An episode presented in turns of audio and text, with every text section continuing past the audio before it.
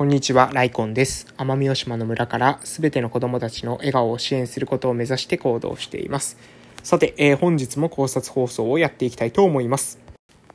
はい。で、えー、本日の内容なんですけども、実はですね、これ3回目の収録っていうことで、えー、なんでこんなことになってるのかというと、実はですね、え草刈りしてる途中で横で撮っちゃうんですね。で、その草刈りのね、音がですね、なんていうかな、えー、音もまた、これも趣みたいな、なんかそういった気分になったので、えー、その場でですね、撮ってたんですけれども、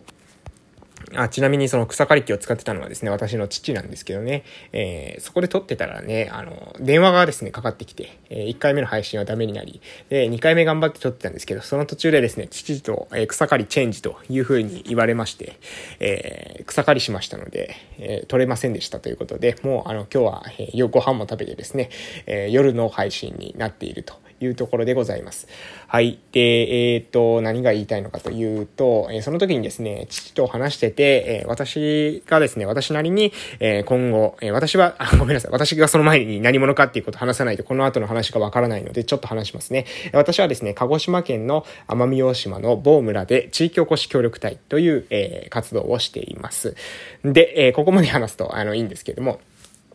私ですね、実はその、奄美大島でですね、地域おこし協力隊として、え地域活性化っていうことを考えたときに、す、えー、で、にですね、リハビリテーションと農業の、えー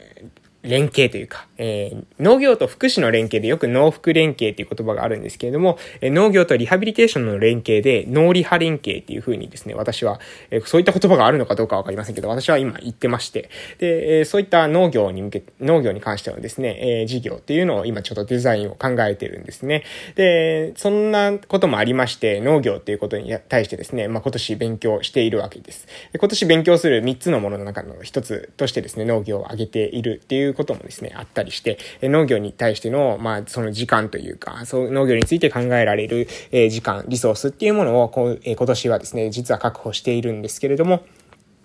そんな中で、まあ、私のですね、この今いる奄美大島で、え今後農業をやっていくんだったら、どういったことがいいのかなって考えてた時に、まあ、父とも話してて、えー、で、その中でですね、アイデアが出てきたので、ちょっとね、え記録としてですね、配信させていただこうかなというふうに思っております。えー、まずですね、奄美大島が、えー、今後農業をしていく中で、奄美大島という地理の特徴っていうもの、このメリット、え、デメリットっていうものをね、しっかり正しく、え、理解する必要があるんじゃないかなと思います。で、まずはデメリットから言わせていただきたいと思うんですが、デメリットとしましてはですね、えー、うん。まあ、奄美大島の内で、え、売るんだったら、まだしも、え、本堂の方で売っていくってなった時には、どうしてもですね、運送費っていうものが、えー、まあ、農業した、農作、農業して農作物を売るってなった時に、その、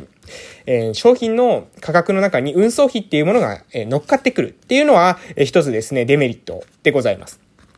まあわかりやすいですよね。え船とか飛行機を使って運ぶので、その船とか飛行機を使った分の、えー、コストっていうものが、え商品のえー、一つ一つの、その、た、えー、売り上げをですね、圧迫してくるっていうんですかね。売上を圧迫してくるというか、え利益率を圧迫してくる、えー、ということですね。利益率を下げてくるということです。まあ、要するにコストがかかってしまうということですね。どうしても、まあ、これは地理的な条件なので、仕方がないということです。で、これがですね、まあ、ある意味、えー、一つであって全部みたいなところなんですけども、この、えー、地理的な制限がかかっているということに対して、ここをまずね、しっかりと理解していかないとなかなかね、えー、うまくいかないんじゃないかなと思います。なので、まあ、うまくいってない人って意外とここで、もう、まあ、なんだろう、根っこを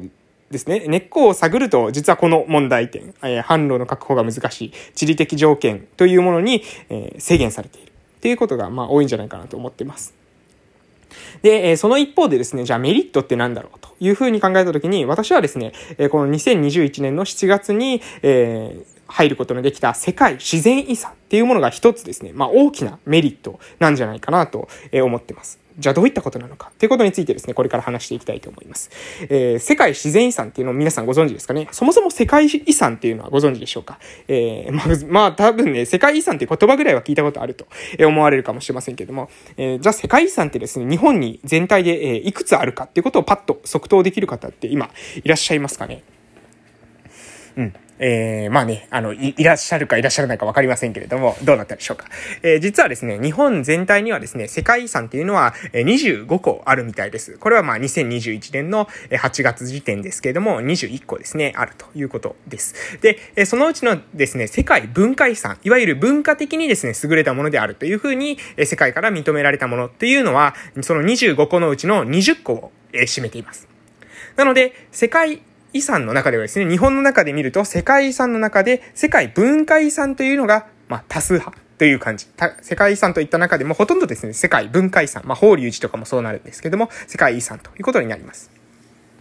で、一方で世界自然遺産というのはですね、実は5つくらいしかないんですね。まあ、えー、調べていただけると、えー、あとは、あの、その5つっていうのはわかると思いますが、えー、奄美大島もですね、その5つの中の1つになっているということです。つまり、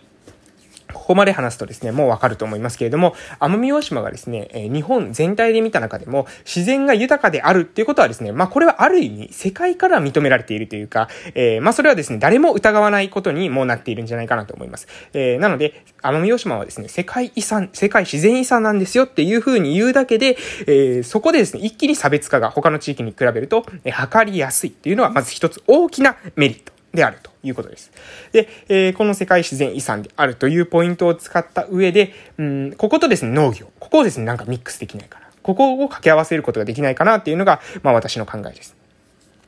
要するに皆さんもですね、なんか自然が豊かなところで取れた作物。それって美味しいんじゃないだろうか。それって付加価値が乗ってるんじゃないかな。というふうに皆さんどうですかね？思われませんか？自然が豊かであることと、えー、農作物がですね、豊かであるっていうことはなんとなくですね、皆さんの頭の中で近いところにあるんじゃないかなと思います。自然が豊かだから、水が綺麗だから、その大事で育った、えー、野菜も、えー、美味しいっていうふうに言われると、わあ、なんとなく、え、なるほど、というふうに思われるんじゃないでしょうか。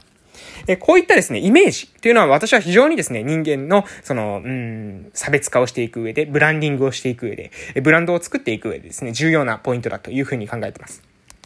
なので、えー、私がですね、農業を、えー、していくのであったら、というかまあ、してるんですけれども、していく中で戦略として重要しているのは、その世界自然遺産であるということをですね、使い倒すというところですね。世界自然遺産であるという、えー、私たちの、え島が持っている、え特典みたいなもの、えメリットですね、利点、え他にはない利点ですので、そこというものを売りにしていく。そこと農業を掛け合わせていく。こういったことはですね、非常にいいんじゃないかなというふうに思っています。そしてもう一つですね、そういった、まあ、なんですか、うん、普遍的なというか、えー、日本で比較した時の、えー、優位性というのと同時に時代をですね、読んでいく。これもですね、また、えー、ヒットするためには必要な方、えー、必要なことじゃないかなと思うんですけれども、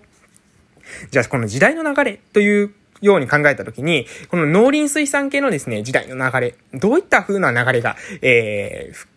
ー、うん、あるのかということなんですけれども、えー、外せないのはですね、おそらくですね、まあこれ農林水産系だけではないんですけれども、SDGs。皆さんもですね、聞いたことはあるんじゃないでしょうか。えー、SDGs ですね。SG、SDGs、GS で SDGs なんですけれども、これは、えー、サステブ、 Sustainable Development Goals。Sustainable Development Goals ということで、日本語訳すると、持続可能な開発目標。まあ、それに複数形の S がついてるので、持続系、持続可能な、えー、開発目標たちみたいな意味合いになると思います。はい。えー、それする、その言葉がですね、最近よくよく耳にすると思うんですね。で、それをですね、まあ、世界全体でですね、国連が目指していくよ。私たち世界は、え、これからですね、SDGs な、えー、社会を、え、作っていこうということで、まあ、みんなですね、そういった、えー、風な、えー、なんですかね、雰囲気っていうんですかね、せ、まあ、世界の流れその時流というものがそちらの方向に流れている。えこれはですね、間違いないと思います。えその中で、まあ、農業。うん。農林水産関係の中でも農業というふうに考えたときに、えー、言われてくるのがですね、おそらく持続可能な農業、すなわち、えー、化学薬品などに頼らず、えできるだけですね、まあ、有機農業。っていう言葉が、まあ、おそらくですね、言われるんじゃないかなと思います。えー、無理やりですね、たくさんのものを育てて、ガーッと収穫してしまう。けれども、その代わりですね、土地が、えー、大ダメージを負っか、えー、負ってしまうような農法ではなくて、自然の力を利用しながら、え、ある程度ですね、え、農薬など、に頼らなくてもできるような地球の環境というのを第一に考えたような、そういった農業、これを、え、考えられる人たちに、まあ、ある意味ですね、